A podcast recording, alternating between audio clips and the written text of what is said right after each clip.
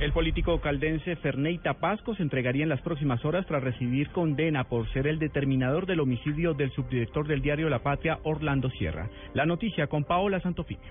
El abogado César Augusto López, quien representa los intereses del exdiputado Ferney Tapasco, condenado recientemente a 36 años de prisión por el homicidio del exdirector de la patria Orlando Sierra, le reveló a Blue Radio que su cliente ha pensado la posibilidad de entregarse a las autoridades. Mejor dicho, o no y en qué momento lo va a hacer.